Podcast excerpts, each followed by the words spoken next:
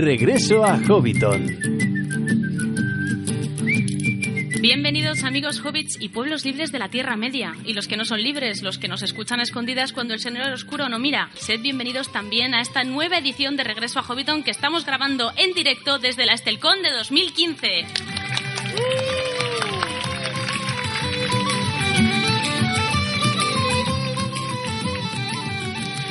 Hoy estoy en buena compañía en el Esmial con un público fantástico, como he dicho, y con varios de mis colaboradores. Mae Govanen, Stelwen. Hola, ¿qué tal? Salve Tindomion, rey brujo de Angmar. Buenos días para todos. Aunque haga mucho sol, a mí me gustan más las tinieblas. Y Ellen Sila Lumeno Mentielmo Eleder, ¿qué tal?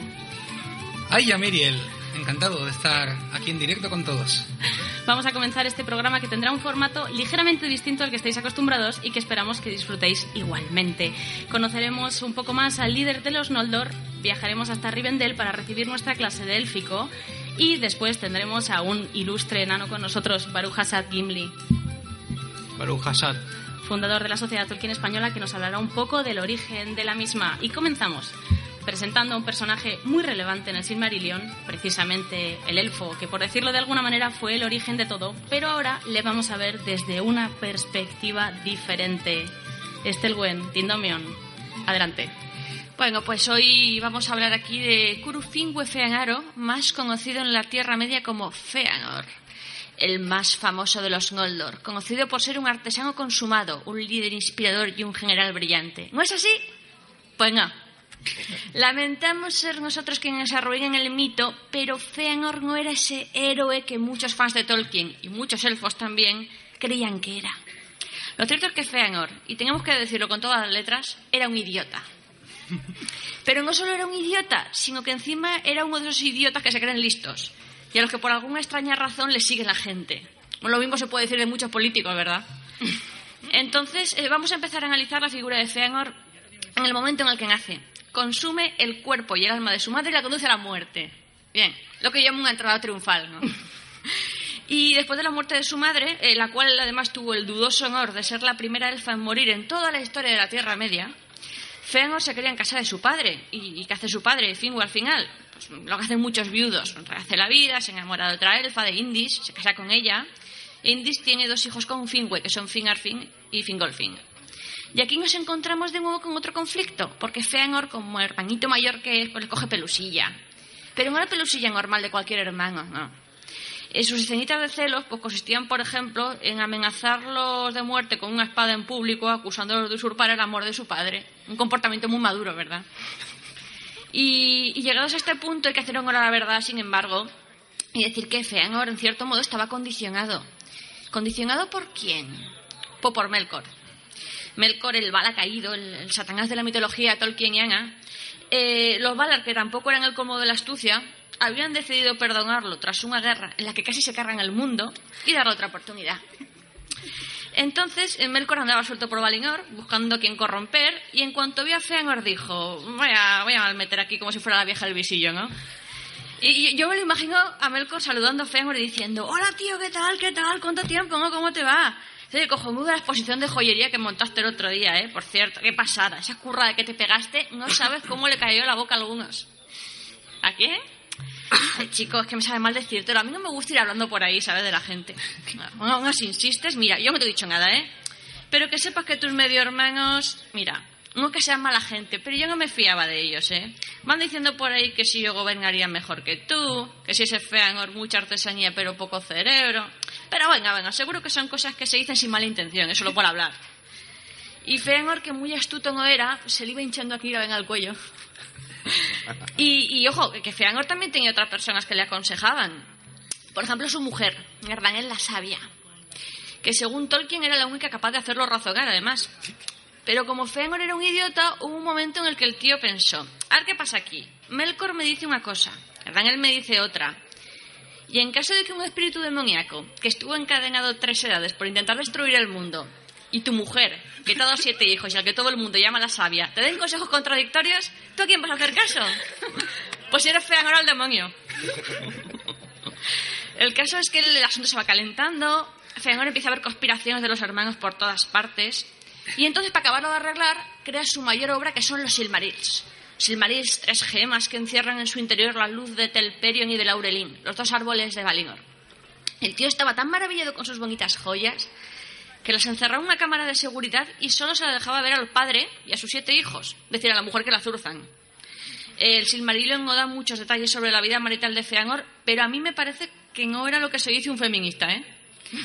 Eh, y en medio de esta crispación, Melkor empieza ahora a murmurar a todo el mundo, eh, diciendo que, los, elfos Noldor mm, les, dice que los Valar los tienen medio prisioneros en Valinor para que no puedan gobernar la Tierra Media.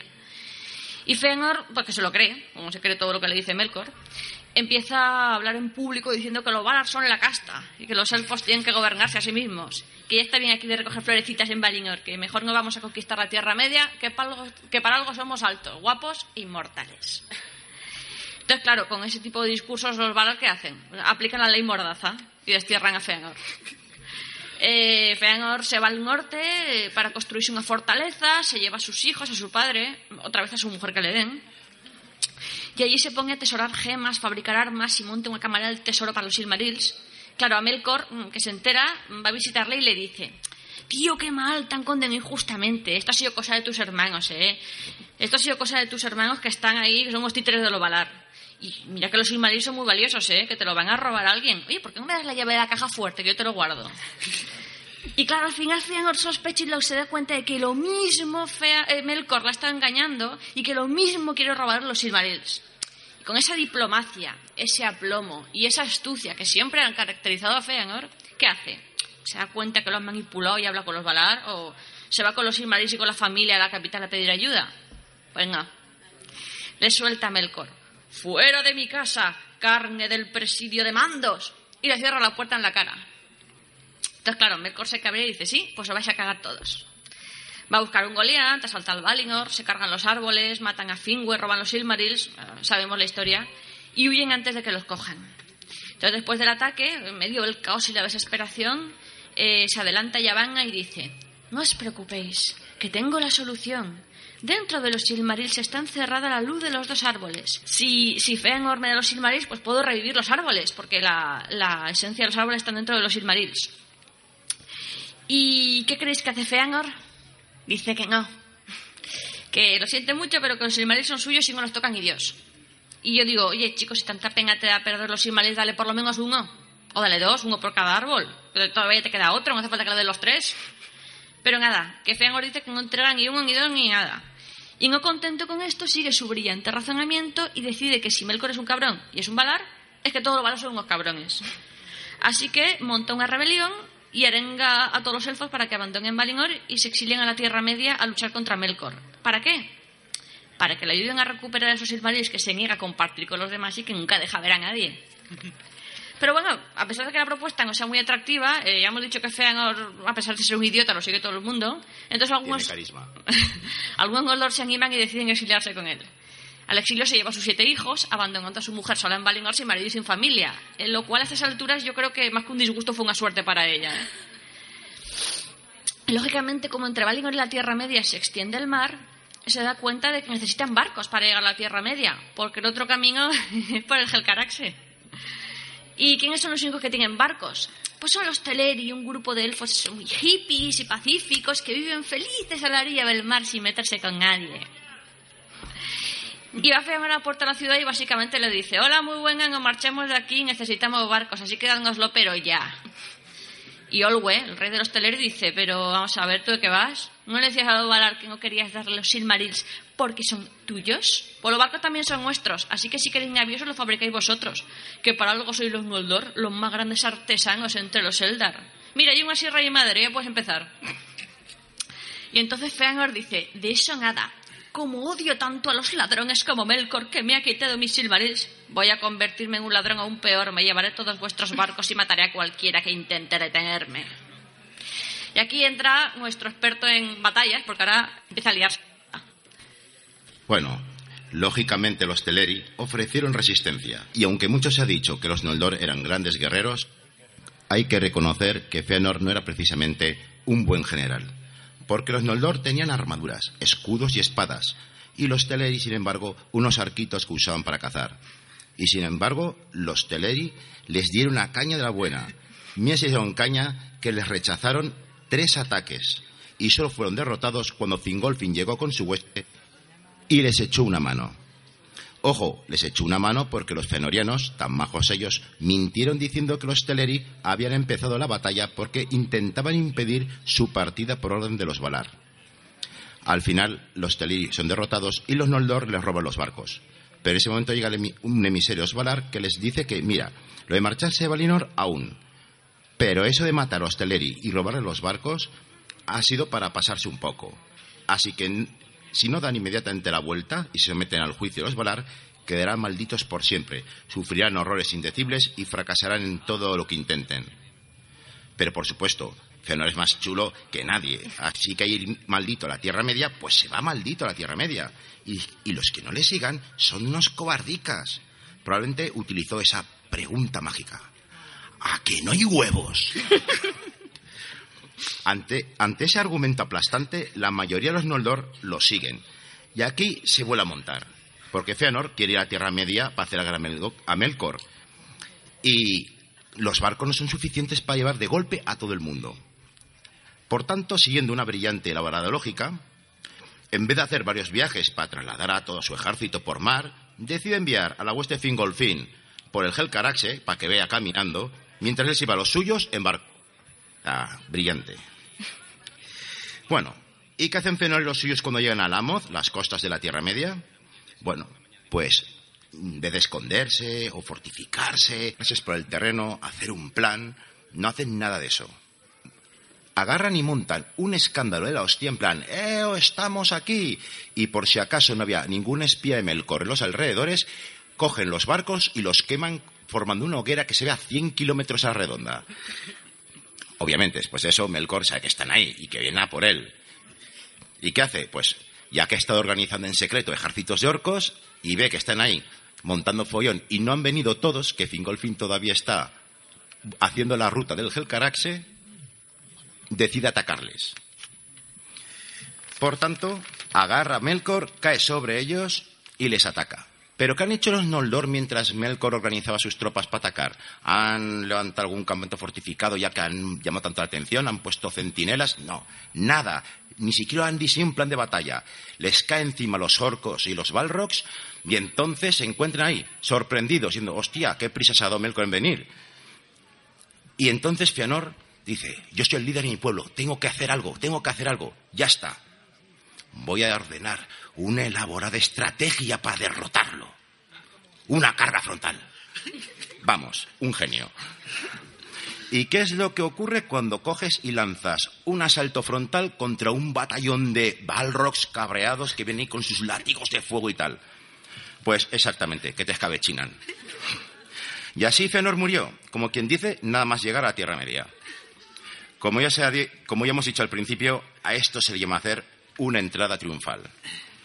Así que aquí tenemos al gran artesano que se negó a compartir sus creaciones para salvar los árboles, al gran líder que arrastró a la mitad de su pueblo a la ruina, a la gran persona que consumió el espíritu de su madre y abandonó a su esposa, al gran guerrero que libró exactamente dos batallas en toda su vida, y la primera, si no interviene su hermano, la pierde y en la segunda se lo cargan.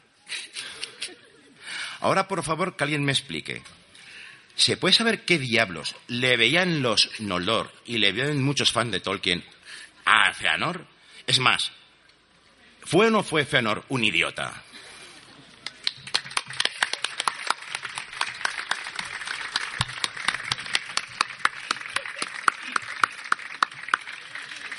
Muchas gracias, chicos. Está claro que incluso los fans de Tolkien nos van los chicos un poco malos. ¿Qué le vamos a hacer? Pero bueno, cambiamos de tercio ahora porque es el momento de coger papel y pluma. Nos vamos a trasladar hasta Rivendell y empieza la clase de élfico con nuestro profesor preferido, Eleder. ¿Qué tal? ¡Ay, ya! ¿Qué tal? Pues aquí estamos, en mitad de la, de la Estelcón. Ya sabéis que la Estelcón tiene otro nombre que se llama Merez Aderzad. Merez Aderzad. Este nombre está en Sindarin y significa la fiesta de la reunión. Merez es fiesta y Aderzad. Aderzad es reunión. Y el resto de fiestas y de eventos que solemos organizar en la sociedad Tolkien, pues las llamamos Meriz, que es el plural de Merez. Porque los plurales en Sindarin son un poquito raros y en próximos programas empezaremos a hablar de este gran amigo nuestro que es el Sindarin. ¿No quedamos en que no nos ibas a hacer eso? ¿No ¿Quedamos nos en ibas eso? a fastidiar la vida para siempre? No me acuerdo. Bueno, continúo. Y nada, pues aquí estamos, en esta fiesta que reúne enanos, orcos, hombres, elfos, muchos elfos, los habréis visto por ahí, muy, muy bien vestidos con sus orejas puntiagudas, hechas con esparadrapo. Y entonces, para comunicarse con, con ellos, pues que menos que aprender algunas, algunas frases útiles en una conversación en- en el día a día con los elfos. Por lo visto, comunicarse con los enanos, pues no hace falta. No te dejan aprender su lengua, son unos osos. Entonces no se puede. no, no, como dijo Feanor, no hay huevos a decirlo en las puertas de Moria. Am. en las puertas En de las- Moria, en las que está puertas- sentada. en las puertas ahí. de Moria que estáis sentada, en la Moria. tercera fila. Gracias. Bien. Entonces, vamos a empezar aprendiendo a saludar. Porque un buen elfo tiene que ser educado. ¿Cómo se saluda? Pues en castellano tenemos, es muy fácil, tenemos hola o tenemos buenos días, buenas tardes, buenas noches. Bien. En eso es un idioma un poquito limitado, porque, por ejemplo, en euskera se puede decir buenos mediodías, ¿Pero qué es esto? o en inglés se puede decir buenos atardeceres. ¿Pero qué es esto? ¿Qué es esto? ¿no? Entonces, otros idiomas, pues. Entonces, en, en Cueña vamos a usar para, para saludar una palabra que hemos visto ya en anteriores programas, que espero que todos hayáis repasado antes de venir aquí. Sí, queremos oírla fuerte. La palabra es Mara, que además de ser una chica que también debe estar sentada por ahí, pues Mara, con vocal larga, significa bueno. Entonces tenemos Mara Arin, que significa buenos días en el sentido de buenas mañanas. Mara Sinye, Sinye, pues eso significa tarde. Entonces, buenas tardes. O Mara Lo, que significa buenas noches. ¿Vale? Mara Arin, Mara Sinye, Mara Lo. O si queréis decir buen, buen día en general, pues sería Mara Aure. ¿Vale? Si os queréis poner así un poquito más emotivos, en vez de Mara podéis decir Alasea, que significa feliz. Feliz mañana. A mí me gusta más. Alasea Arin. Dice, sí, eso nos lo Cruzo los dices. dedos para que sea Alasia. Nos lo dices hoy a las siete y media cuando estábamos madrugando para ir a la reunión de junta directiva. otro saludo, el típico, el que todo tolkieniano ha dicho alguna vez. ¿Cuál es? ¡Ay, ya! ¡Ay ya! En realidad ¡ay ya! está mal dicho, porque. De hecho, uno de los grandes estudiosos de- del mundo tolkieniano, no sé si fue Carl Hostetter o Christopher Gilson, eh, se quejó amargamente porque Aya en realidad significa salve. Entonces, como si estuviéramos todos ahí diciéndonos, salve, oh, Pepe, ¿qué tal? Pepe, Pepe está también por ahí. Bueno, Eh, vale, pero bueno, pero se suele usar, se suele usar Aya y, y ya está, y no vamos ahora tampoco a ponernos exquisitos. También se puede decir, sobre todo en esos eventos en los que la gente va llegando, pues ¿qué se le dice a alguien que llega? Bienvenido. Maratulda. Normalmente hemos usado maratulda, aunque posteriormente descubrimos que existía una expresión propia de Tolkien para decir esto, que es alatulie. Así que, alatulie, bienvenidos todos. ¿Vale? Para decir qué tal, solemos usar desde hace tiempo, una desde aquel tiempo del el curso de élfico por entregas que hicimos llamado Gillianin, que significa follow me, en, que los veteranos recordaréis en, en Cueña. ¿no? Entonces usábamos para decir qué tal manen nalie, manen nalie, que es una traducción literal de cómo estás. Probablemente esto no fuera lo que se diría, lo que dirían los elfos, porque queda, es un poco como muy palabra por palabra. Pero bueno, Si se quiere responder simplemente bien, bien, bien, bien, bien, todo bien, todo bien, pues bien se dice mai, mai. Y si queréis decir bien gracias, pues ya sabemos también que se dice mai, jántale. Jántale. Oye, vamos a tener que incorporar para próximas estelcones cómo se dice mal me pasé con el mirubor. Que es lo que te responden cuando preguntas manenalje por las mañanas. Mi cabeza, Mi cabeza. ¿no? Queda apuntado. Bien, O cuando se encuentran amigos que llevan mucho tiempo sin verse, pues se dicen, "Ah, ¿cuánto tiempo? Una forma bonita de decir eso sería, andalume, Anda, Lume. andalume. Anda. Anda es largo y lume es tiempo. Entonces, ¿eh? ¿Eh? Andalume. Vale. No todo va a ser saludarse. Una cosa muy típica de buenos elfos, como hemos visto en el caso de Feanor, es pedir. Entonces, ¿qué se puede pedir? Pues imagínate que le quieres decir a uno, eh, espera, espera. Pues le puedes decir, ajauta, ajauta. O simplemente jauta. Jauta es parar, esperar, tomarse un respiro. Si al revés ves que vienen los orcos por detrás y le quieres decir, ¡corre! Pues le dices, ¡Nora! ¡Nora! En Sindarin sabemos que se dice Noro. Eh, por esa frase que le dice No, Sindarin. Glorfindel a, a su caballo. Norolim, Norolim, más faloz. Que en cuña sería Noralinte. Norolim, Noralinte. ¿Veis cómo? En fin, que han cambiado la letra y ya es otro idioma. Ah, eso funciona en, en- en la, en la saga realidad también. Exacto. Vale, dame otra cosa muy, muy élfica. Dame. Pues se dice anta, anta. Ah, A- anta, anta, dame algo. Anta, an- an- anta, anta, payo. Anta, antanin, dame a mí, ¿no? Y toma, que a veces también, pues se dice mapa. Esto alguna vez ha salido en, un- en algún programa. Sí. Mapa, mapa. Ven, pues se, se diría tula. O atula. Ese A del principio se puede meter así como para darle más fuerza. Atula.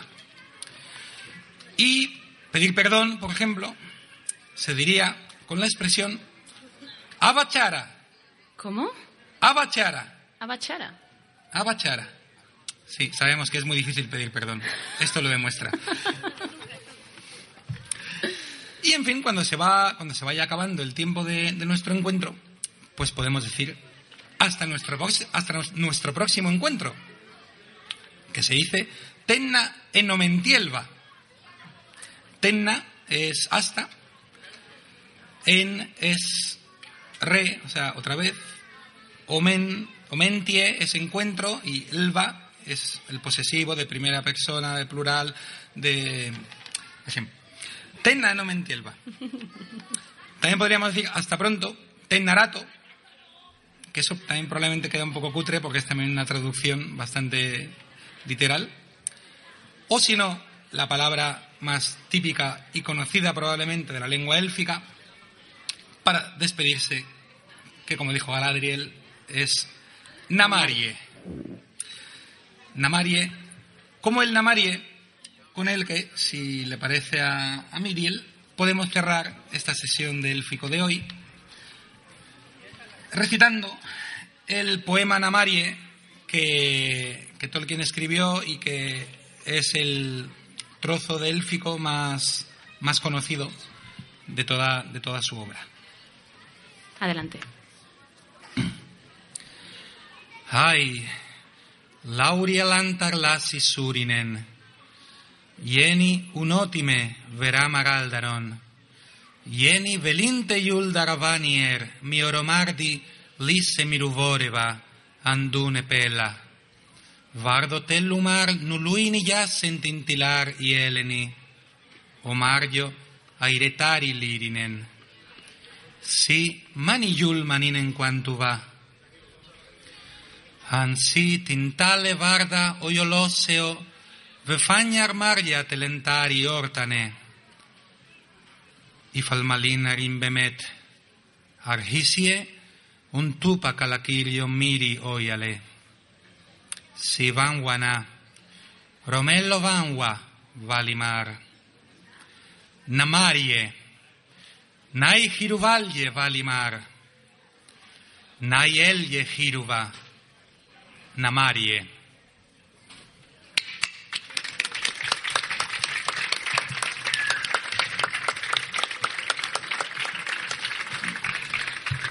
Precioso Estena María muestra del el recital de poemas que hemos podido disfrutar en la Estelcón de 2015. Siento mucho los que no hayáis podido venir, pero los demás sí que disfrutamos de un precioso recital ayer, con la colaboración además de Pepe Mediavilla.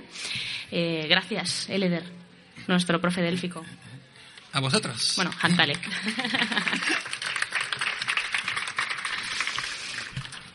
Muy bien, eh, vamos a seguir con, un invitado que tengo al programa bastante ilustre, por lo menos para, para mí y seguramente para parte de nuestro público, porque es el fundador de la Sociedad Tolkien Española. Ya sé que muchos de los que escuchan el podcast son socios de esta asociación y conocen a Gimli y conocen lo que ha hecho y la historia de la STE, pero bueno, hay gente que nos escucha que no es miembro y que no lo sabe, no nos conoce, no conoce nuestros orígenes. Entonces Gimli está aquí para hablarnos un poco de ello. Hola Gimli, ¿qué tal? Hola, buenos días. Bueno, no es la primera vez que te pasas por el podcast, porque ya, ya te pasaste para promocionar esta Merez Ardeza 2015 de la que estamos disfrutando.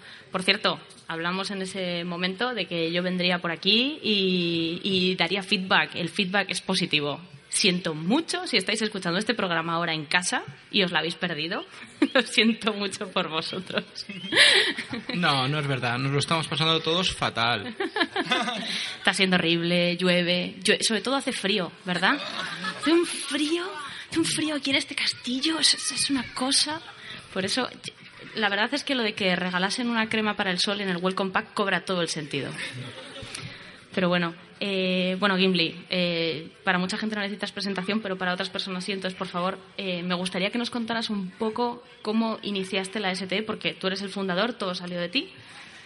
Bueno, nunca se puede personalizar algo en, en una única persona.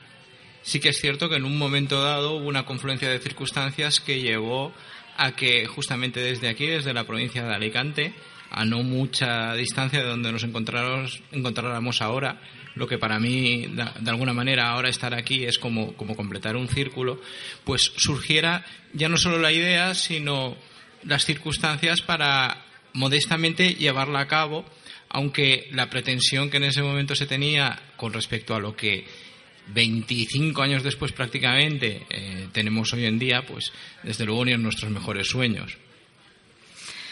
La Sociedad Tolkien Española mm, mm, tiene ahora, bueno, no es el número exacto de socios, pero...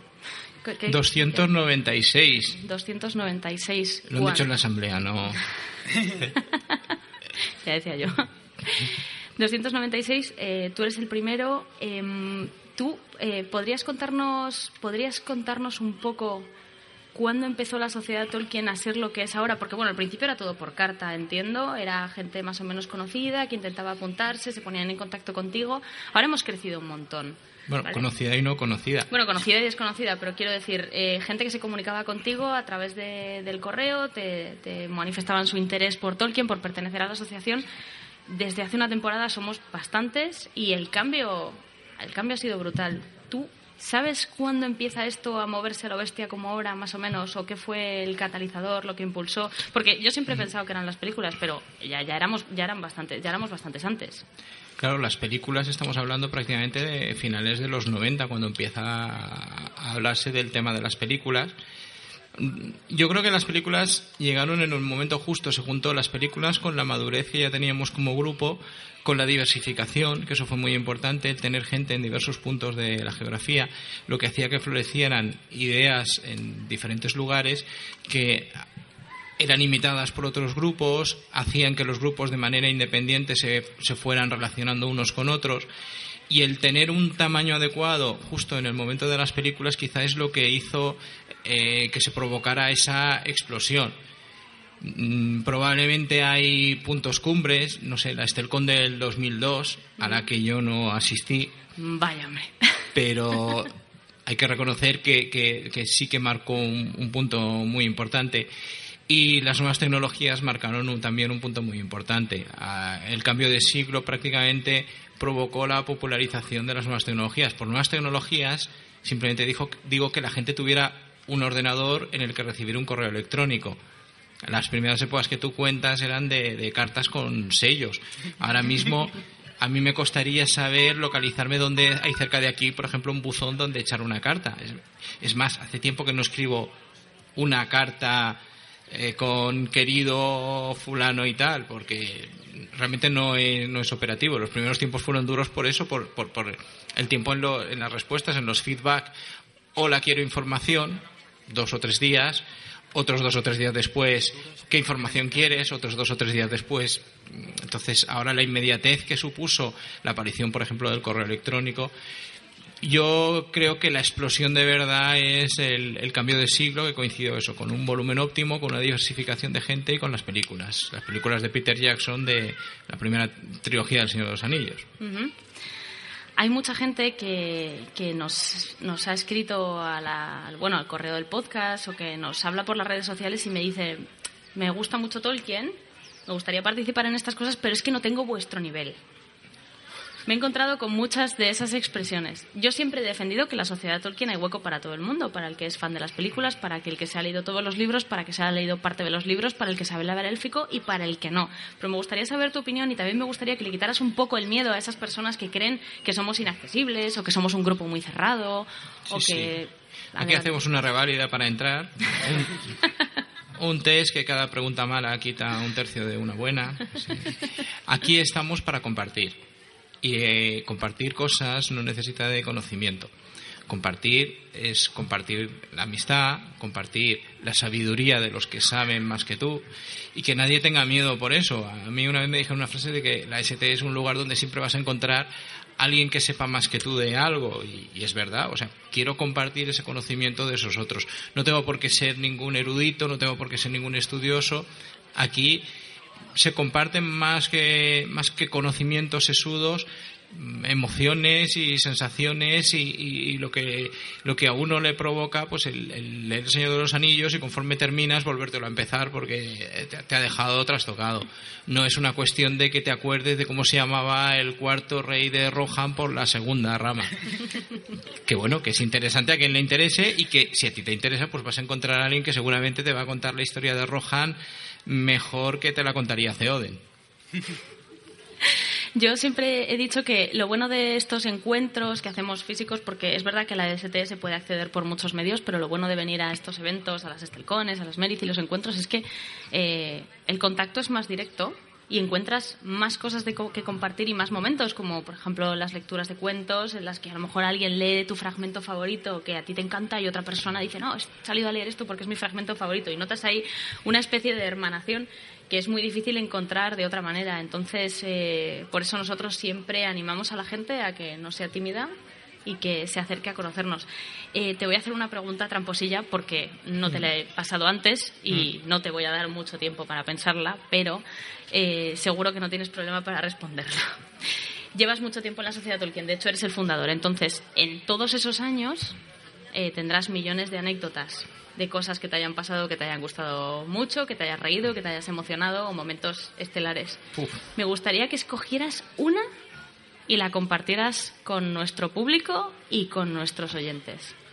es que me has pillado Ya, ya, yo puedo enrollarme un rato mientras tanto yo nací en Madrid en el año 83 y... Me has pillado porque realmente son muchos momentos, muchas veces de repetir lo mismo, no sé. Muchas veces Anécdotas. repetir lo mismo. Sí, de repetir lo mismo, sí que el otro día en la rueda de prensa una pregunta típica de una periodista muy bien intencionada. eh, ¿Cuántos adeptos sois en la sociedad Tolkien? Adeptos. Adeptos. La respuesta fue preferimos que nos llamen socios. ¿Cuántos adeptos? A mí me Sí. gusta esto de el rollo secta. Pasa mucho, pasa mucho. Algunos eh, nos ha pasado en persona. Tu padre te pregunta, ¿sabéis que no sois elfos, verdad? Y dices, hombre. sí, papá, lo sabemos. Sí, también hay otras respuestas típicas, lo de va a haber gente vestida, pues hombre, normalmente desnudos no solemos ir por la calle. La Estelcon nudista. Que alguien lo apunte, por favor. Es una No. idea brillante, brillante. Yo qué sé, yo ahora mismo, en este momento, más que anécdotas me vienen, me vienen recuerdos. Me vale.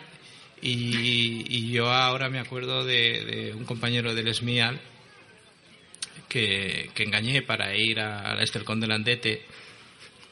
Así me emociona y todo.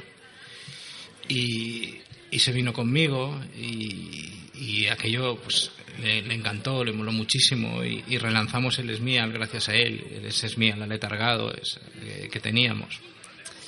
Y pues, me da bueno, mucha pena porque él luego tuvo una terrible enfermedad y nos dejó pues con veintipocos años. Y, la verdad, seguro que le hubiera encantado estar aquí, vamos, a quien no. Y, pues probablemente estará por ahí mirándonos desde algún rincón, desde alguna, alguna sombra, algún resquicio del castillo. Entonces, pues cosas así, recuerdos de ese tipo, el, llevar tantos años mm, y- y poder recordar esas cosas, pues pues eso, que, que te emocionan y te hacen, te hacen sentir de, alguna manera pues de- dentro de un grupo especial y- y de haber tenido la fortuna de conocer gente especial. Pues te agradezco mucho que hayas compartido ese recuerdo con nosotros. Siento que haya sido triste, pero mm, en el fondo yo creo que también tiene una parte alegre como todo. La, la vida está llena de momentos de amargura y momentos de luz y son es la unión de las dos la que le da cierto sentido. Pues Gimli, muchísimas gracias por estar aquí con nosotros, de verdad. Gracias por contarnos el origen de la ST. Gracias porque te ha atrapado en el último instante, además. Sí, pero yo no venía a hablar de mi libro. es verdad.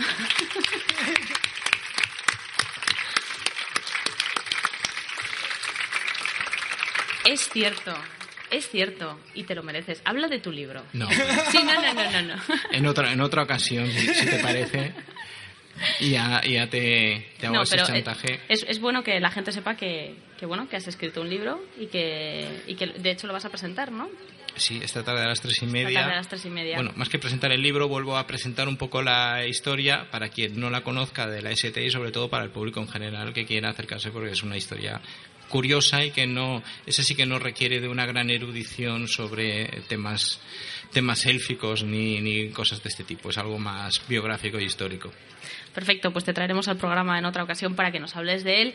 Muchas gracias por estar aquí, muchas gracias Eleder, muchas gracias Estelwen y Tindomion. Eh, os, como esto es un directo, pero la magia del podcasting todo lo puede y esto pasará por una pequeña edición, voy a dejaros con un momento musical hasta que pasemos a la siguiente sección, que será una entrevista con alguien que, si esto fuera un podcast sobre cómics, pues diría que es Magneto, y si fuera sobre cine, diría que es Morgan Freeman, pero como es un podcast de la Sociedad Tolkien Española, pues diré que nos visitará Gandalf el Gris, el gran Pepe Mediavilla, en unos minutos con nosotros aquí. Gracias a todos.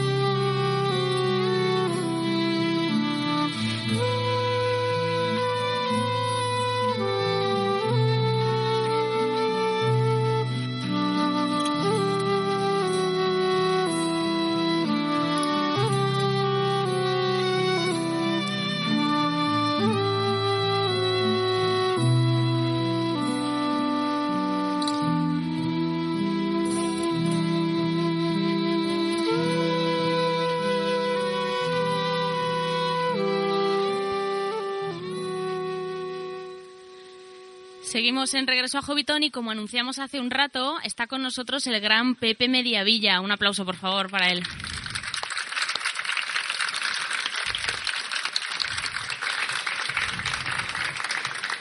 Hemos tenido el lujo de poder disfrutar de él durante toda esta Estelcon. Eh, le debemos, la verdad es que le debemos mucho, porque nos ha hecho bastantes favores y ha leído para nosotros en muchas ocasiones y ahora pues eh, va a dar esta charla.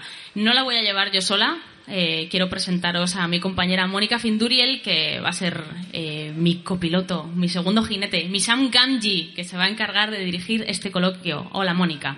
Encantada de colaborar con el podcast.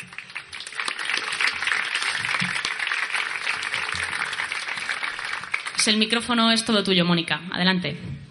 Muchas gracias, Celia.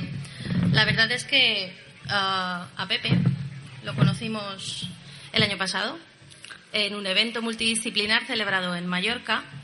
Supimos que iba a asistir y éramos parte también de la colaboración de la organización y al saber que era él se nos ocurrió una locura. La locura fue pedirle, sin ningún tipo de preparación y allí mismo in situ, que leyera un pequeño texto para la Sociedad Tolkien Española. Nosotros clausuramos nuestras actividades con una lectura de El Señor de los Anillos, el final de la novela. Asombrosamente nos dijo rápidamente que sí. Le grabamos, pero como Pepe es un profesional, nos pidió que le enviáramos el texto y él mismo, con su técnico de sonido, a los dos, tres días, nos lo grabó, nos lo montó en vídeo y nos lo regaló. Muchas gracias, Pepe Mediavilla. Buenos días. Hola, buenos días.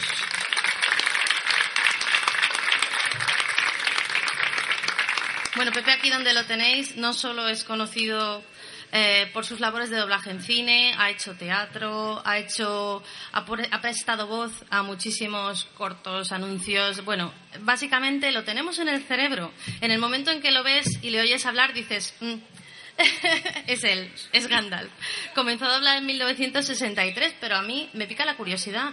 ¿Tú conocías antes la obra de Tolkien, Pepe?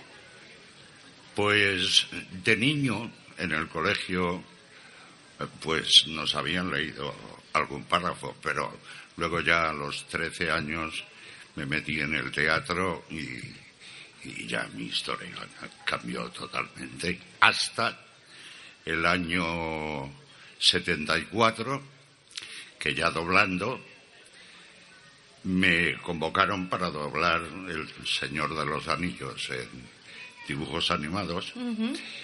Y entonces me repartieron el Boromir. Claro, no, no. No tenía yo edad entonces para hacer el Gandalf. Y, bueno, pues eh, hice el Boromir. Tengo la película en casa, mi mujer se preocupó de encontrarla y ya entonces, a partir de entonces ya fue otra historia. Ya empecé a leer más Tolkien y ahora tengo libros para, para parar porque claro, lo único que busco al dedicarme más a, a narrar y a recitar poesías, entonces eh, busco ahora textos para que para, para poderlos incluir en cualquier historia de Tolkien. Incluso hace unos meses llegamos a un acuerdo Bilbao y yo en el sentido de que ellos me enviarían textos y yo pues eh, los recitaría, los subiría al canal que, que tengo en las redes sociales y entonces hacíamos una semana una poesía clásica, la otra semana Tolkien. Uno sí y uno no.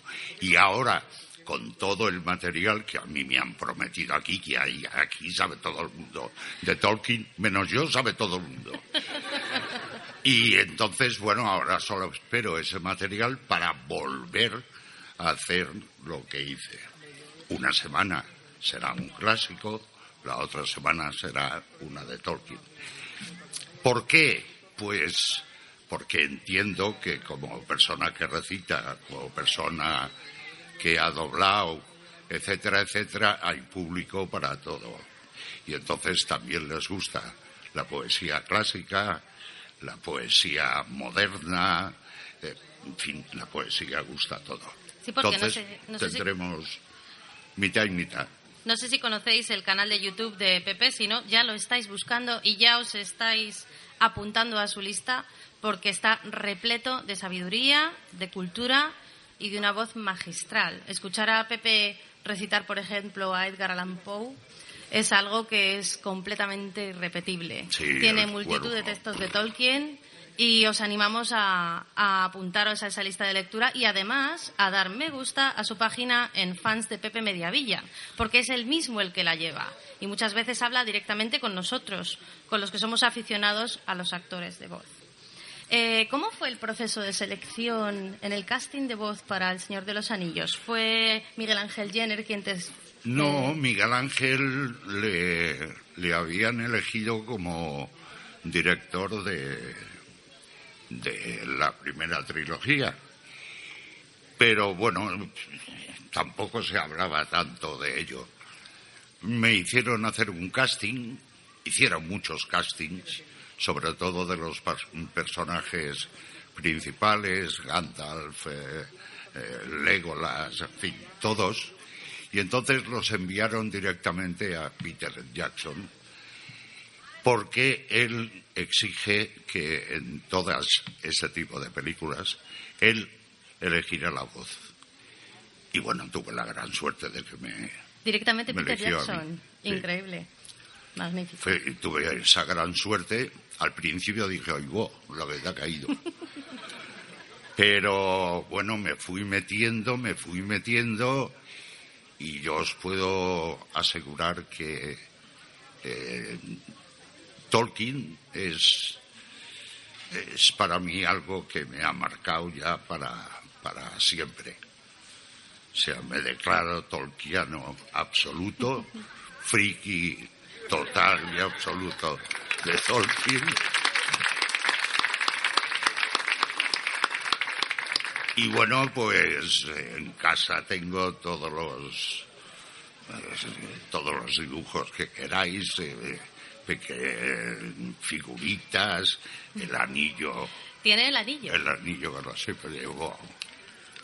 Nos lo enseñó no. en la, la convención, nos dijo, yo tengo el anillo único. De hecho, tengo el anillo regalado por Sí, Aurum. me lo, me lo regalaron y, y- y a ver si lo encuentro porque está pequeño. Este. Este es el anillo que está grabado en el fico por dentro y, y por fuera. Mi mujer, yo entonces le regalé la,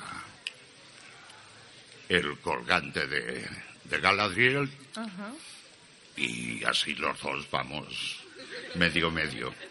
Un dato curioso sobre este doblaje dirigido por Miguel Ángel Jenner es que él conserva con mucho cariño un libro encuadernado con las tapas en rojo y con las letras en dorado que la Sociedad Tolkien Española elaboró como guía de pronunciación de los lugares y los nombres en El Señor de los Anillos. De hecho, se ha llegado a decir que la pronunciación de élfico, de nombres y de lugares también en, en la trilogía doblada por Pepe Mediavilla es una de las mejores pronunciadas, incluso mejor que la versión original. ¿Puedes contarnos alguna anécdota curiosa del doblaje del Señor de los Anillos? Seguro que tienes muchas. Cada pero- vez que teníamos que decir una palabra, Miguel Ángel, de, no, esto no, no, acentúa aquí, dale allá. Y bueno, fue un, pero una maravilla, porque quieras o no, entre esas cosas, hace que tú te vayas metiendo cada vez más en el personaje. Y llega un momento, que es lo que llegó a- en mí, que dices, no, no, soy Gandalf. Y al final te lo crees. Y al final te lo y estás un par de días que sales del estudio y estás pensando como Gandalf o- y eso fue gracias a, a la, a la pronunciación. O, sea, todo obligaba a que aquello fuera una perfección. Y, de hecho, han dicho que ha sido una de las películas, de, bueno, no, una de las trilogías, la segunda ya no la, no la hizo él, la dirigió otra persona, y, pero la primera trilogía fue una maravilla, porque además todos los actores que intervenimos nos involucramos, o sea, él nos iba involucrando y nosotros nos dejábamos involucrar. O sea, no era aquello de, oye, que es tarde, que a ver si acabamos. No, no importa. El tiempo que tardes, hazlo, hazlo bien. Y allí además teníamos los supervisores norteamericanos que ya se encargaban de, de ver si la cosa funcionaba o no. Pero bueno, fue una maravilla. Yo tengo un recuerdo enorme. Bueno, un recuerdo que no, que no se borrará en mí. Es muy curioso porque si Pepe Mediavilla salía del estudio de doblaje siendo Gandalf, lo gracioso es que seguramente caminaría y se metería en un coche y se iría a casa con Galadriel, porque su hija Nuria es la actriz que dobló al personaje de Galadriel. Sí, mi hija tuvieron la suerte también de elegirla y bueno, yo creo que la narración más bonita que yo he escuchado a mi hija es el principio del Señor de los Anillos. Aquella narración al principio, yo se lo digo muchas veces y me dice, papá, ya. No, es, es algo que yo cuando entré al cine, cuando la, porque claro, yo no, yo no es, nosotros hacemos las, las tomas por separado, cada uno va solo no escucha al otro, no sabe nada, no sabes nunca nada de nada, te lo tienes que inventar, te lo tienes que imaginar tú. Y entonces yo no lo había escuchado. Entonces cuando fui al cine a ver el estreno, la escuché y tuve que decirle, hija, es increíble. Y hay una secuencia en la segunda parte del Hobbit, en la cual estamos ella y yo, que tampoco la pudimos hacer juntos. El Concilio Blanco. Sí, primero lo hizo ella muy gentilmente y como muy buena hija para, para que yo escuchase su tono y de esa forma, entre padre e hija, uniésemos la misma forma de hablar, el mismo tono y el, el mismo corazón que dejábamos en, en la secuencia. Lo más valioso de esta entrevista es que la próxima vez que veamos las trilogías, las vamos a ver a través de estas historias que nos está contando Pepe. Ese inicio de El mundo está cambiando, lo veremos a través de ese corazón de padre, ¿no? Gandalf, el padre de Galadriel, de hecho. su hija Nuria, que comenzó muy prontito como dobladora, pero es que su hijo, José Luis, también es doblador. De hecho, ha doblado de niño películas tan poco conocidas como E.T., Los Goonies o La historia interminable. Sí, Sí, también me ha salido otro. bueno, que no es ningún niño. Empezó a los 11 años, pero ahora tiene 44 y tres hijos. Y bueno, sí, empezó a los 11 años con LT, le, le eligió también el, el, norteamericano que le llamo yo. Y, bueno, de ahí vinieron los Goonies, y luego fue una época donde en Barcelona se hacían grandes películas y además empezaban, sobre todo los supervisores, a que los niños hiciesen de niño. Porque entonces las señoras doblaban a los niños. Y entonces en Norteamérica dijeron, no, el niño tiene que ser niño. Entonces, claro, se formaban unas colas enormes para elegir a ver quién tenía que hacerlo porque en los Goonies salen un montón de niños.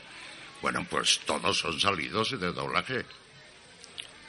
¿Alguna vez le han pedido por la calle o en una cafetería o en una cola de un supermercado que dijera usted aquello de no puedes pasar? ¡No puedes pasar!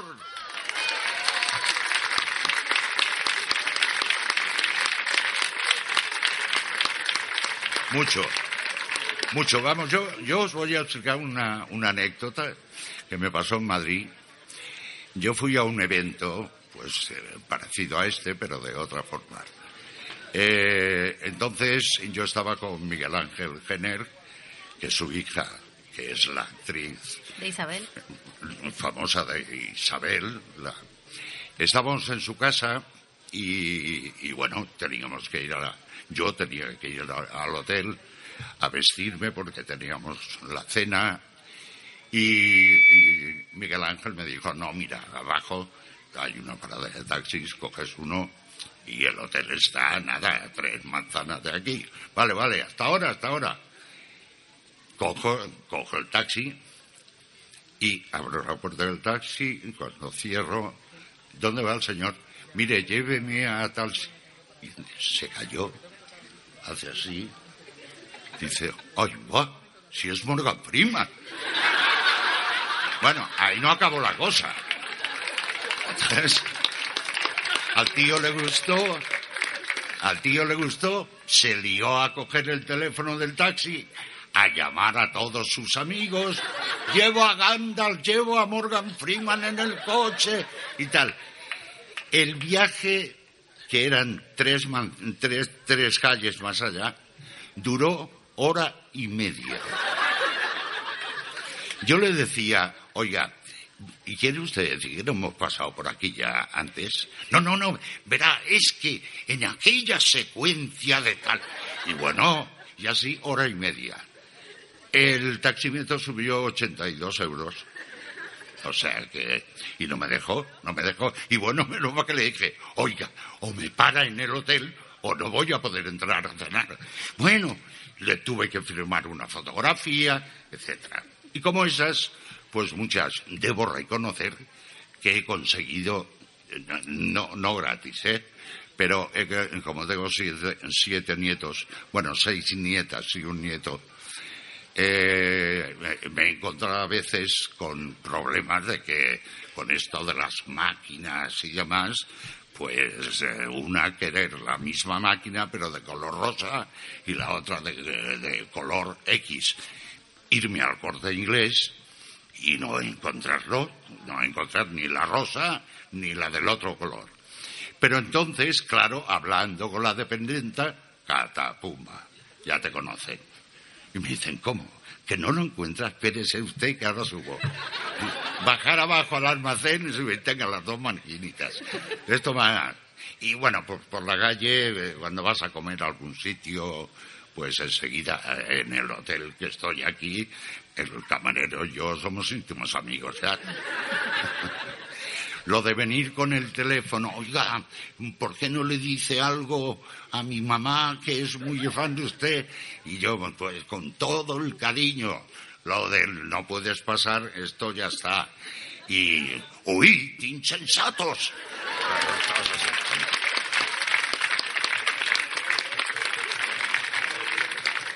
Eso lo tengo que hacer cada día. Pero bueno, eso es bonito.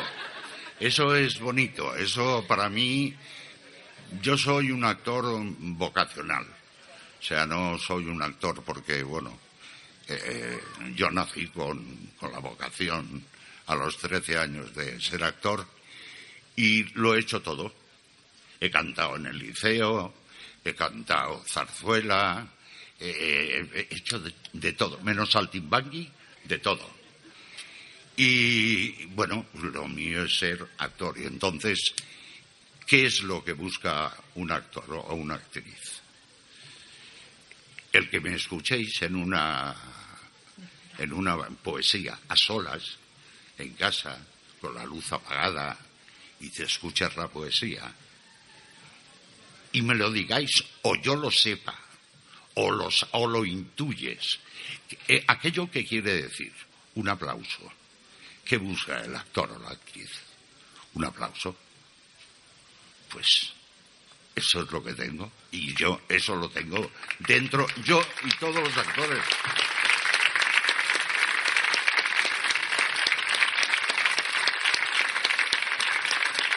Entonces, yo entiendo que si lo que buscas es el aplauso, que es el reconocimiento a tu trabajo, lo que yo no puedo hacer, y sería un egoísta, y por no decir otra frase, es negar a cualquiera que me lo pida el pues servirle en la forma que pueda, una fotografía, un, un autógrafo, dígame usted esto por teléfono. Para...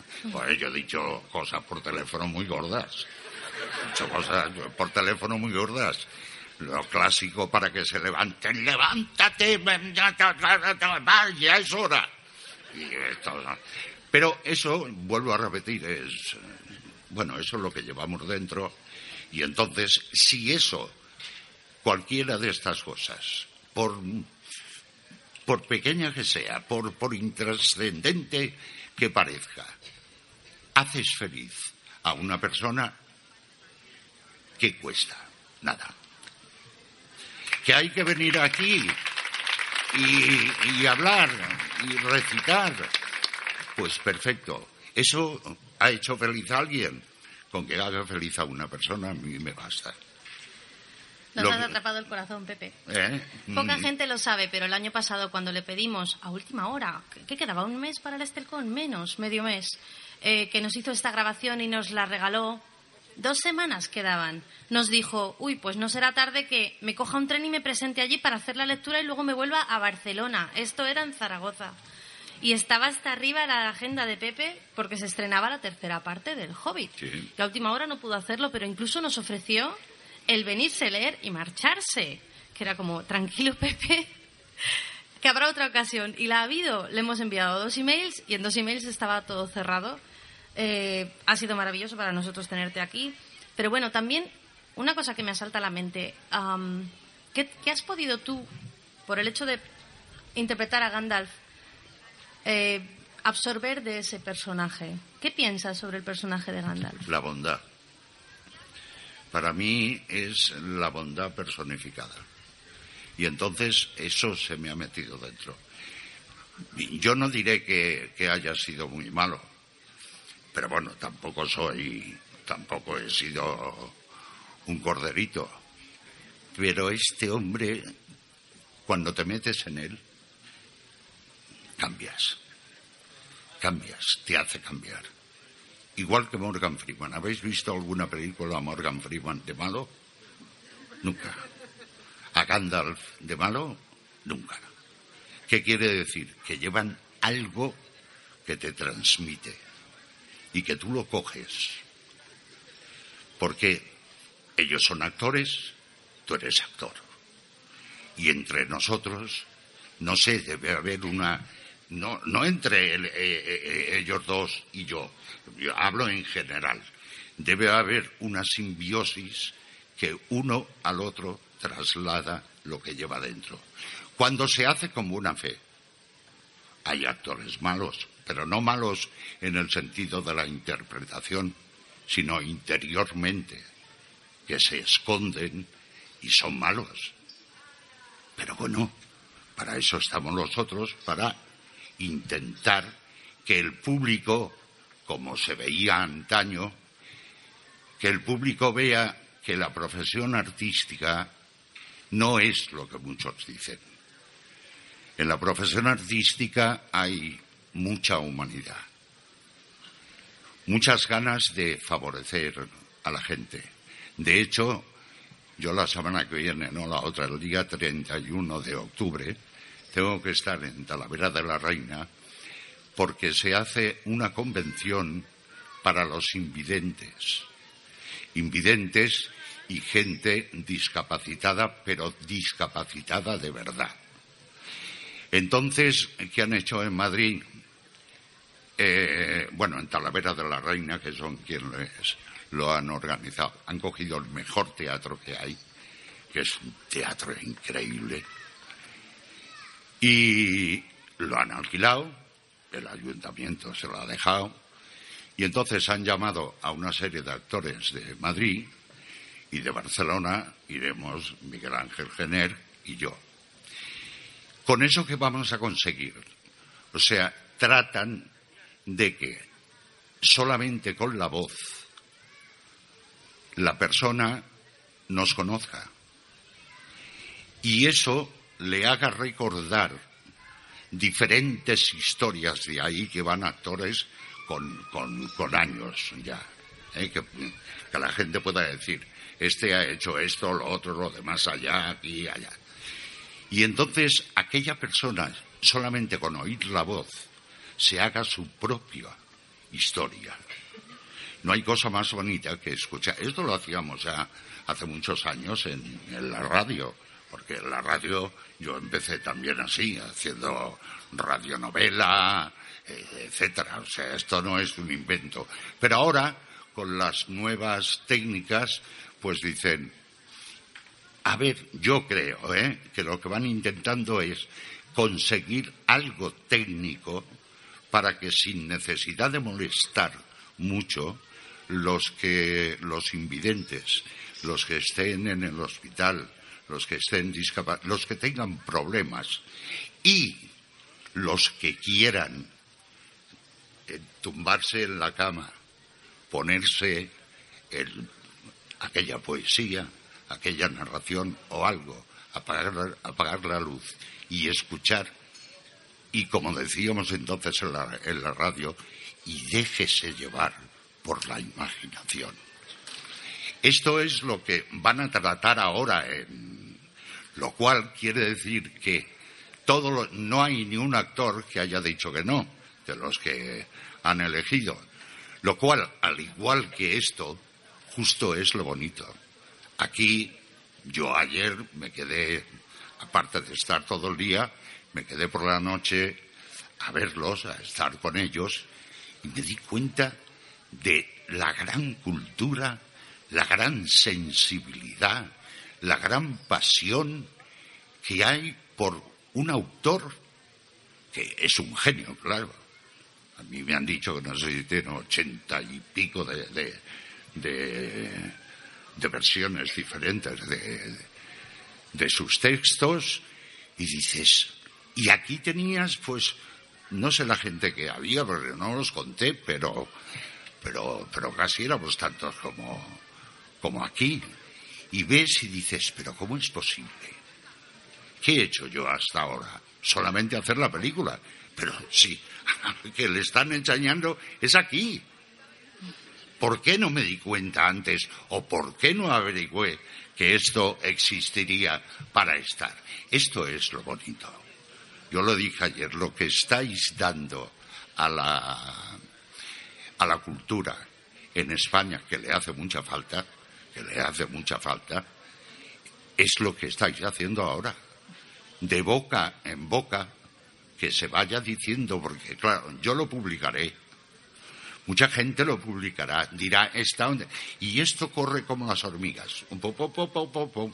Y esto es lo bonito.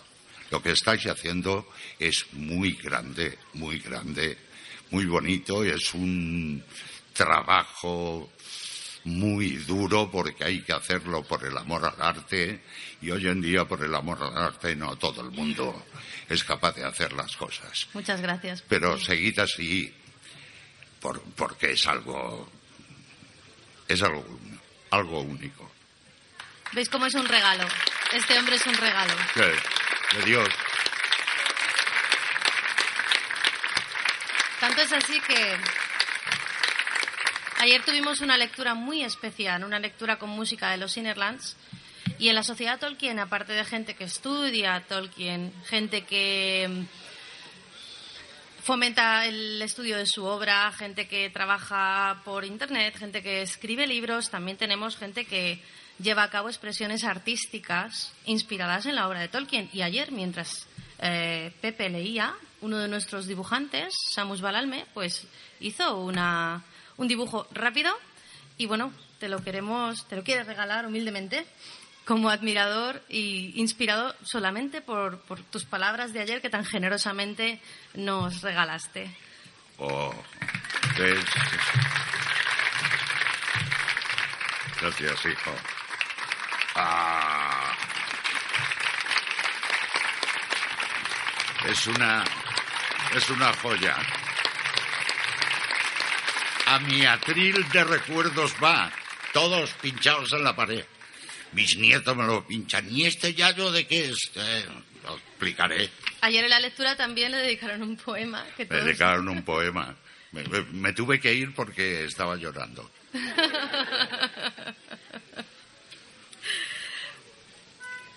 Hay una pregunta que seguro que le han hecho muchas veces, pero que también me, me pica la curiosidad. ¿Ha conocido usted o quiere conocer usted a Serian Mackellen? te voy a decir la verdad. Me gustaría conocerle, pero no conocerle de una forma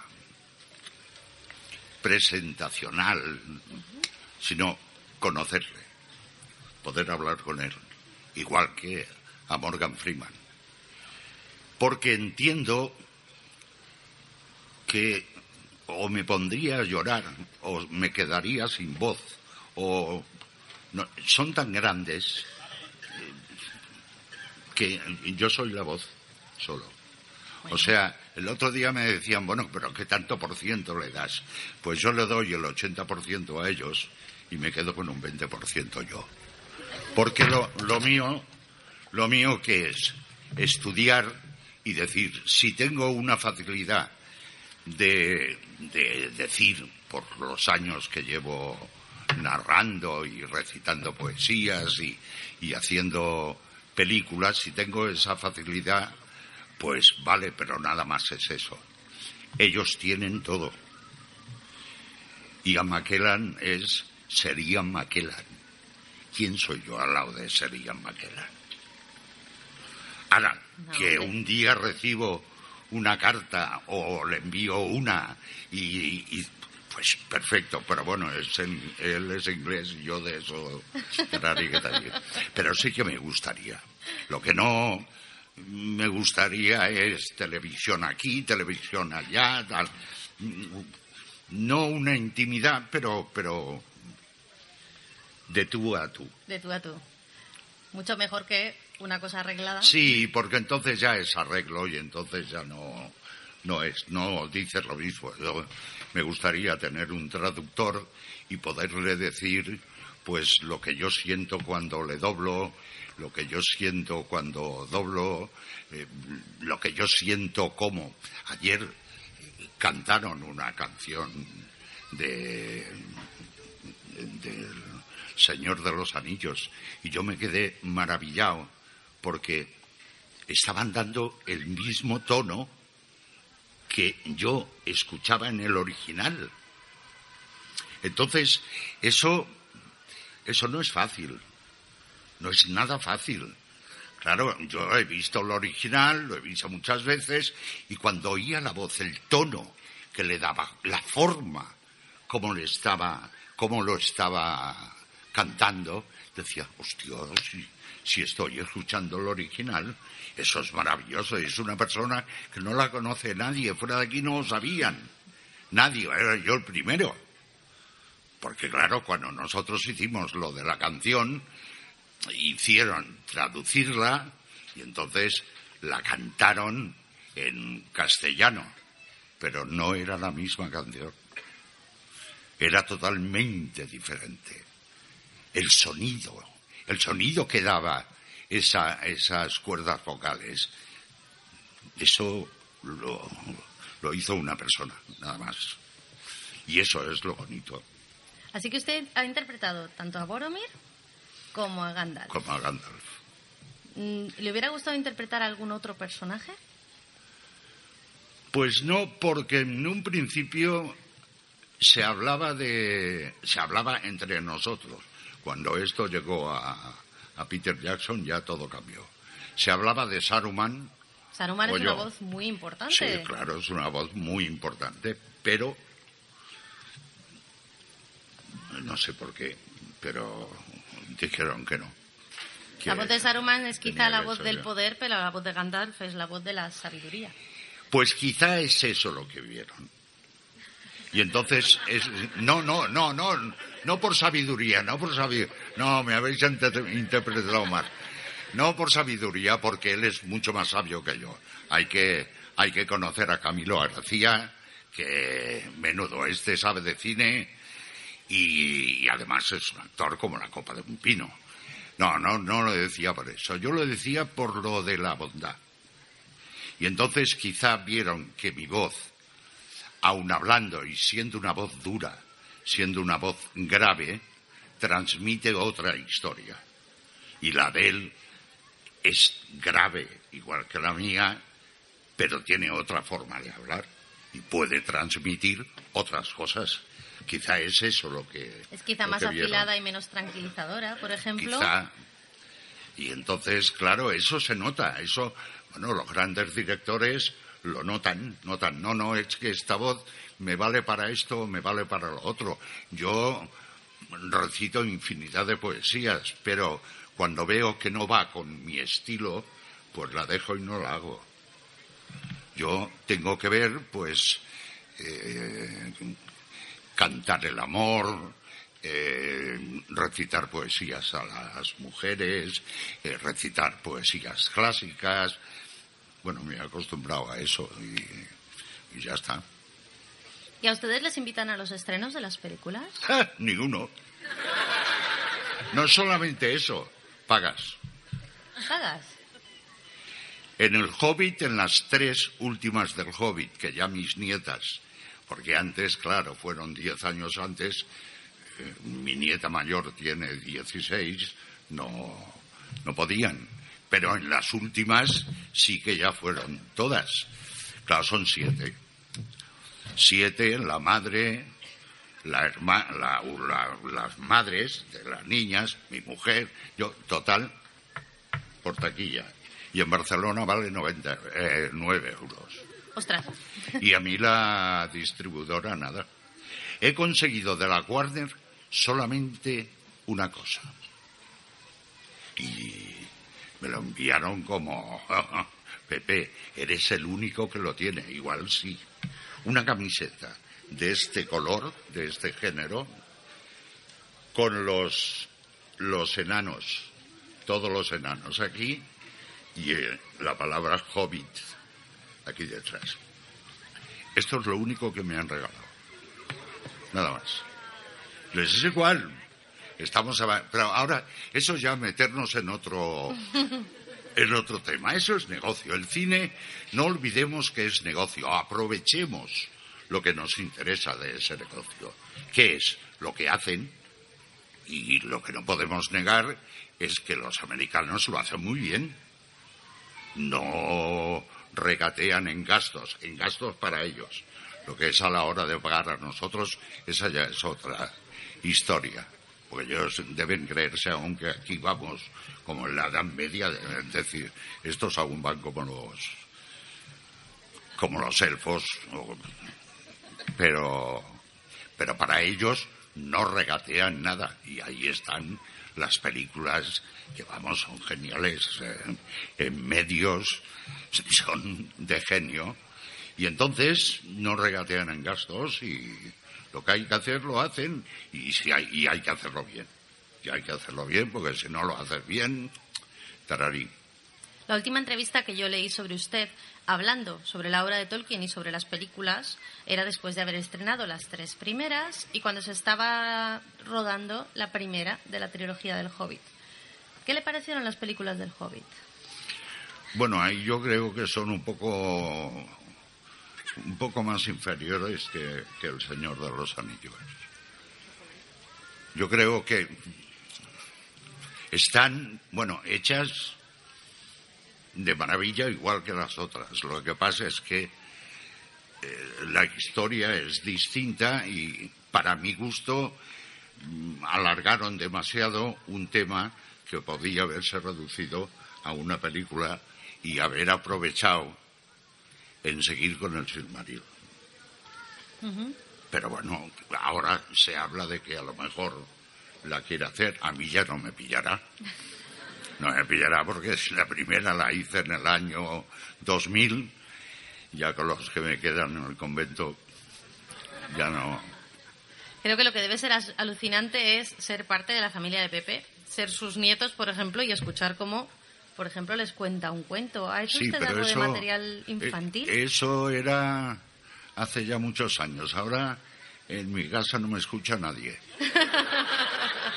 nadie. Es más, tengo que decir, a mi mujer le tengo que decir, ¿has escuchado la última poesía? A ver, a ver.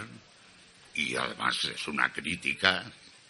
Bueno, pues esta, no sé, pero no, mira, que ella sí que que me gusta. Quizá por pero eso- se lo tengo que decir. Quizá por eso mismo, porque es crítica con usted y también le hace mejorar, llevan ustedes ya 50 años casados. ¿Aquí 50, dónde los ven? 50, este, este año los ha cumplido.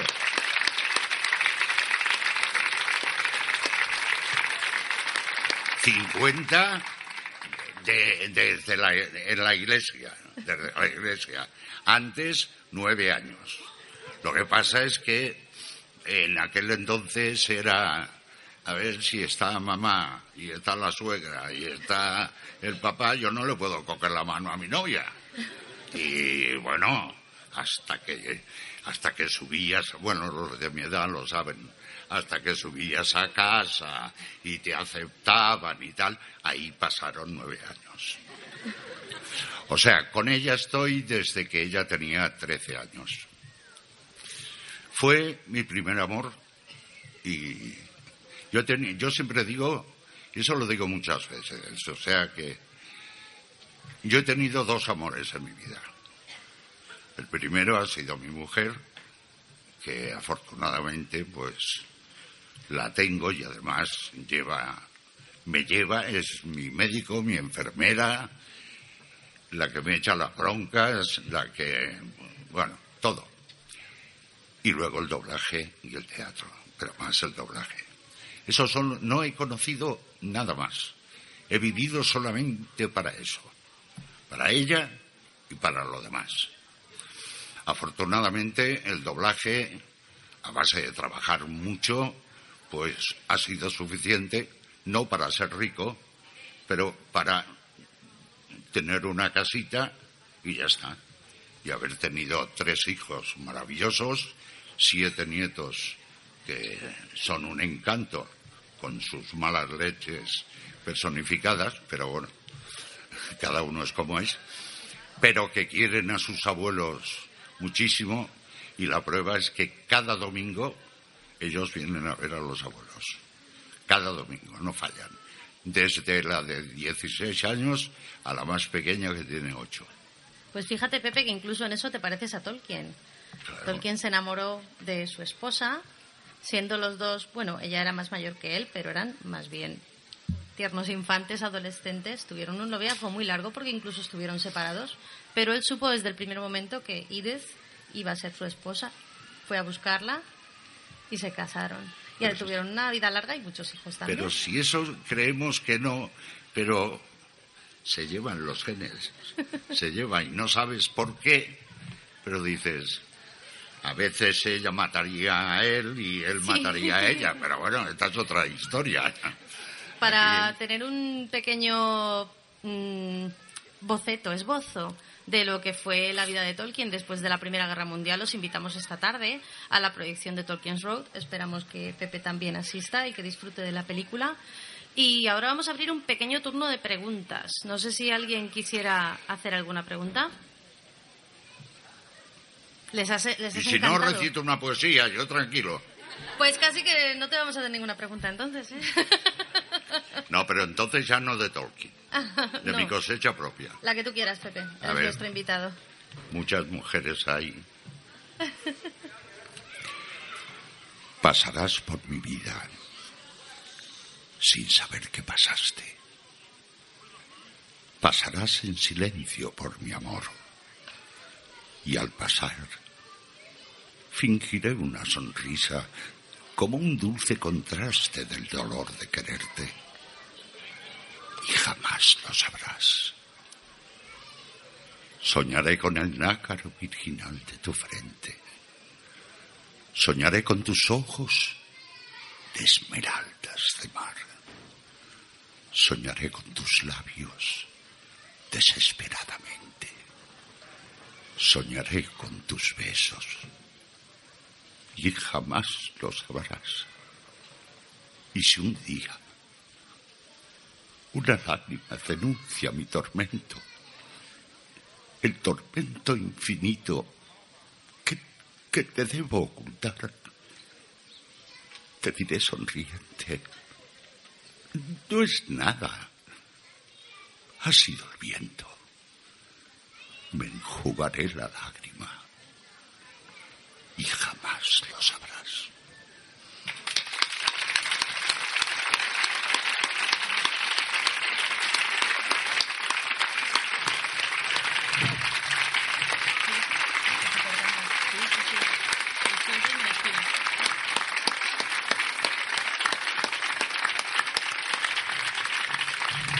Esa se la recité a mi mujer. La aprendí en el Instituto del Teatro para ella. Qué maravilloso. Pues con amor viniste y con amor también nos despedimos de esta entrevista. Muchas gracias por darnos tu corazón, porque el corazón de la sociedad Tolkien ya lo tienes tú. Sabéis que tenéis mi corazón en todo. Cuando me necesitéis, llamad. Decídmelo. Si yo estoy dispuesto, si yo estoy libre, vamos. No hay mayor, no hay mayor regalo No que ese, Pepe. que preocupar de nada. Yo estaré. Muchas gracias, Pepe. Gracias a vosotros.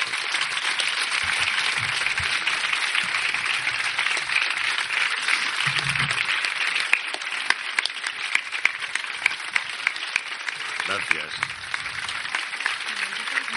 Gracias Pepe Mediavilla, gracias Mónica Finduriel por ser mi Sam Gamgee. Ha sido un placer tenerte aquí. Yo creo que ya regreso a Hobbiton no puede llegar más alto porque más allá que más que Gandalf el gris no vamos a poder traer a nadie.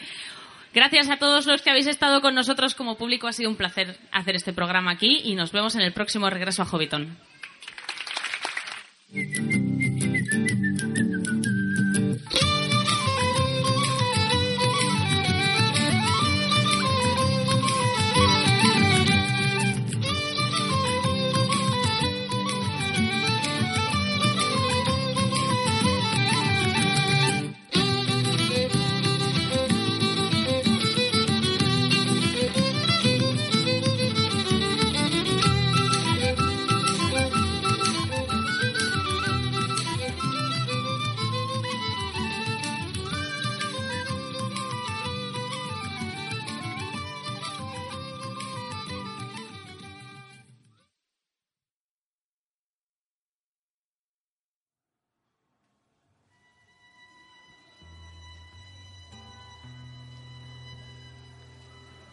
Far over the misty mountains rise, leaf is standing upon the heights.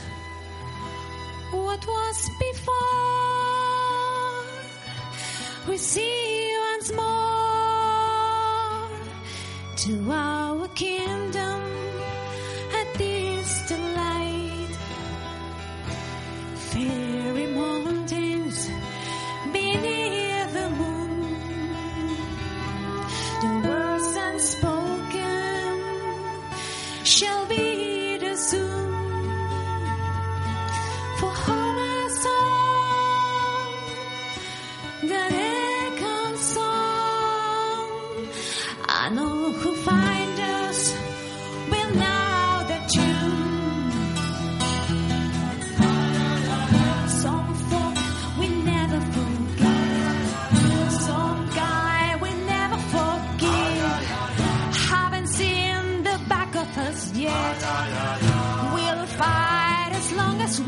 Anna.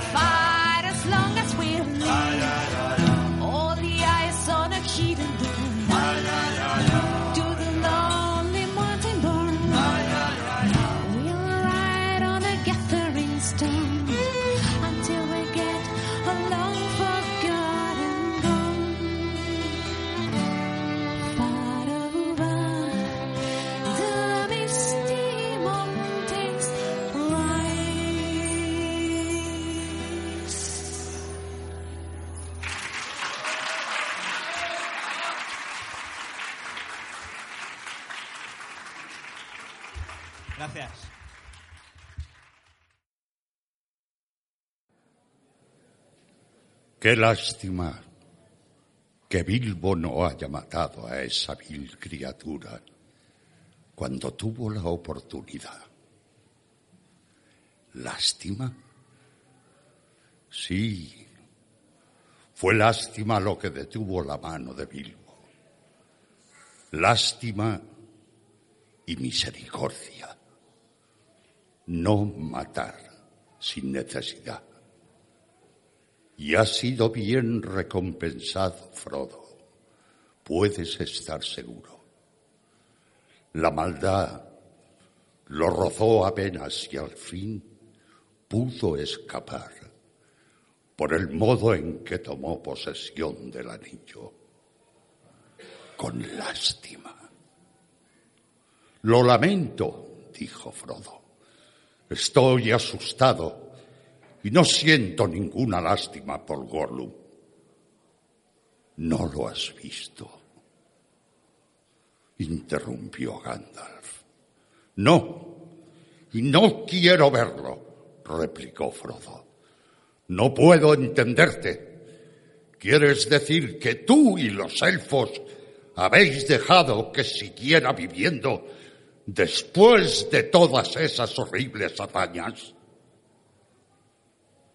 Ahora, de cualquier modo, es tan malo como un orco y además un enemigo.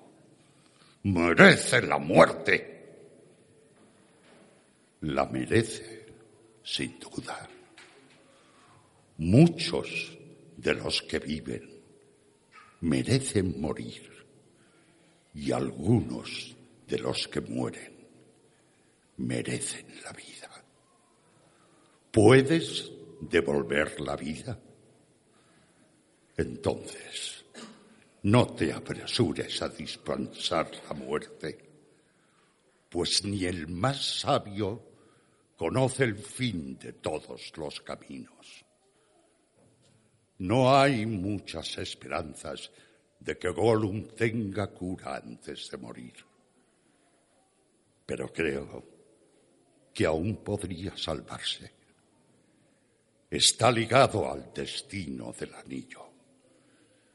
El corazón me dice que todavía tiene un papel que desempeñar, para bien o para mal, antes del fin. Y cuando éste llegue, la misericordia de Bilbo puede determinar el destino de muchos, no menos que el tuyo.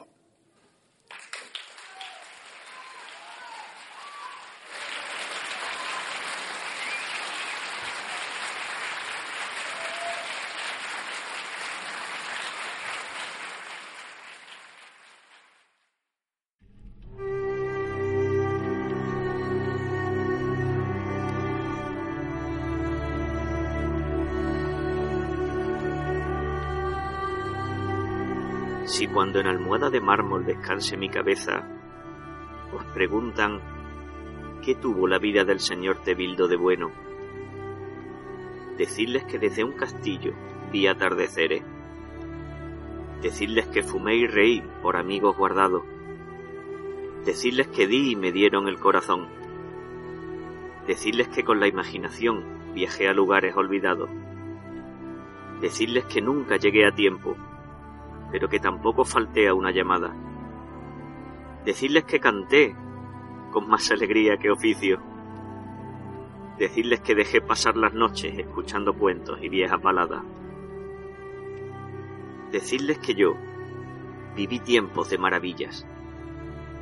Decirles que yo escuché la voz de Pepe Mediavilla.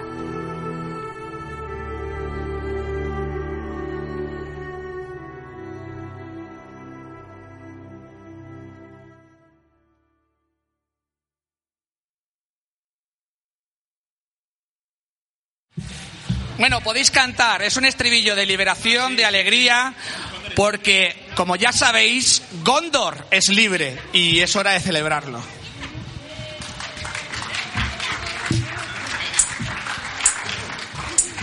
No fue sencillo sobrevivir teniendo Minas Morgul enfrente de Minas Tirith. Pero en esta tierra hay una fe en que si los juntos unimos las fuerzas podemos vencer. Y Gondor es libre al fin.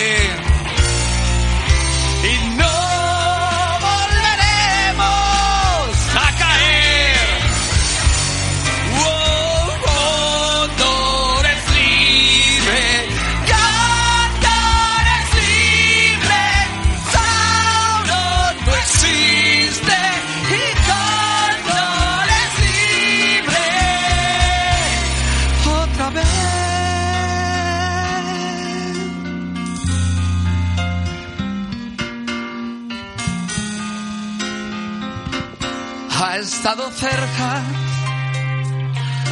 nuestro final. Hemos pagado el precio en sangre y vidas y no lo hemos de olvidar. Y en este instante empieza una nueva edad. Nuestro es el sueño, la oportunidad